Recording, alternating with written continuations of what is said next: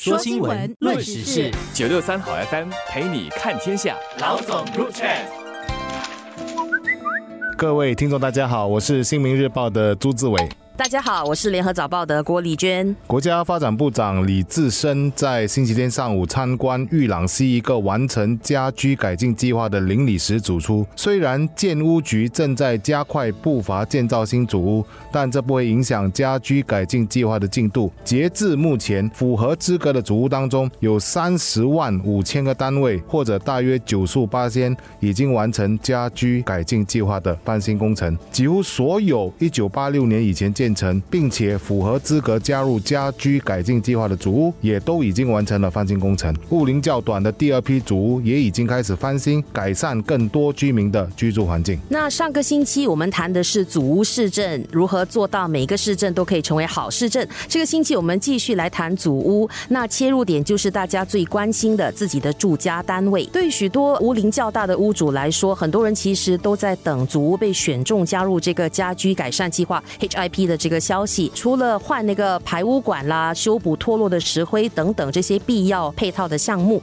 不少家庭其实都会另外再选择更换木门、铁门和晾衣架、翻新厕所等这些需要多一笔额外付费的自选项目。更有一些家庭其实会趁这个工程期间呢，同时安排自己做全家的大装修，让住了几十年的老房子能够重获生命。过去三年大家都知道，祖屋工程是因为关闭疫情而被影响了，家居改善。计划的情况也是类似的。现在好在有呃李志深部长就向大家保证了，即使建屋局在建新竹屋的同时，也会继续推进家居改善计划的进度。或者我们要回到一个初衷来看这个问题哦，为什么我们需要家居改进计划？其实系统及全面的解决老旧主屋常见的维修保养问题。改善居民的生活质量，一直是新加坡政府的政策之一啦。对于居民来说，我觉得我们需要看到的一个好处，而且是直接的好处，就是当你的家里已经进行了翻新，如果你真的是要转售的话，你的转售价。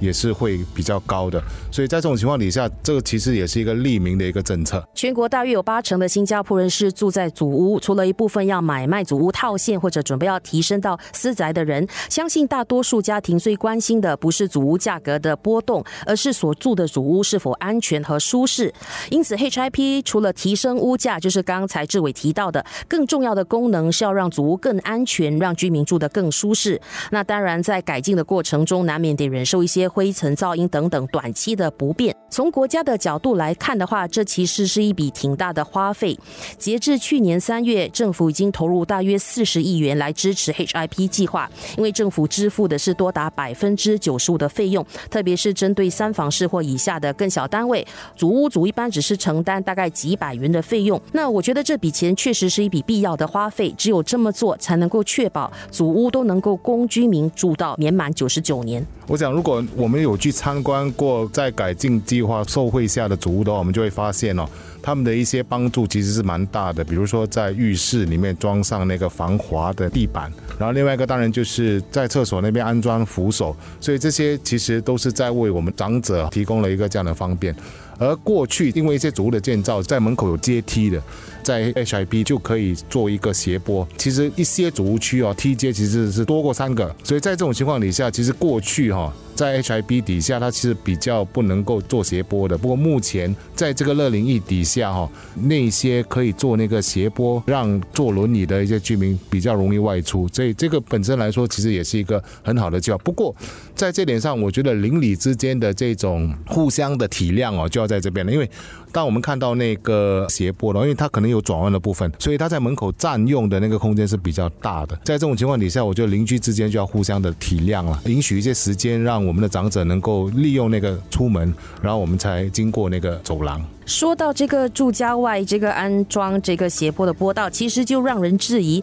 那为什么祖屋设计师当年在设计这个祖屋的时候会做几个台阶的这个设计呢？就是根本就没有考虑到人口老龄化的这个因素。那如果是这样子的情况，坐轮椅的人是根本没有办法出入的。也就是为什么当局这些年一直努力的在解决这个问题。那最新的做法就是刚才志伟提到的，是安装一个比较长的一个定制的斜坡道，或者是轮。轮椅的升降设备。那有些人可能不知道，乐龄易计划和家居改善计划其实是可以分开来进行的。也就是说，即使你的住家没有选进家居改善计划，你也能够自己向建屋局提出申请，要加入乐龄易计划。那跟家居改善计划一样，选择加入这个乐龄易计划，其实是可以获得高达百分之九十五的津贴。举个例子吧，一套厕所的那个安全扶手，如果是包括安装费用的话，可能是付大概二十六元。那如果是到市面上找人买跟安装的话，一个把手就要四五十元，那安装费就要另外五六十元，大概就是一百多元。而且这只是单一把手的一个费用，所以呢，我会非常鼓励家中如果有年长者的话，一定要申请这项计划，增添这些安全设施，有备无患。这边我也提一下，刚才丽娟有提到说，就是当时的一些祖屋的那些设计本身可能就没有考虑到人口老龄化的问题。我这边其实也遇到一个非常实际的例子，就是我一个老朋友哈，他其实住在那种比较矮的主屋，而那个比较矮的主屋并不是每一层楼都有安装电梯的，所以他现在就其实遇到问题了，就是他可能第三层楼要安装电梯，可是其实他是不符合经济效益的，所以他一直都在讲说，哎，为什么我的这个楼层没有办法安装电梯？所以这边其实也提供了一个一个思维吧。我们其实从现在开始，就是在设计主屋的时候，可能就要为了未来的十、二十、三十，甚至可能五十年之后。的那种需求来进行设计的这个考量哦，当然这个很难。不过我觉得我们所谓的居者有其屋吧，安居这件事情，我觉得在这点上来说，应该在这个设计上啊多加一些考量，那个方面做到最及时，那对乐龄的人士也是好的。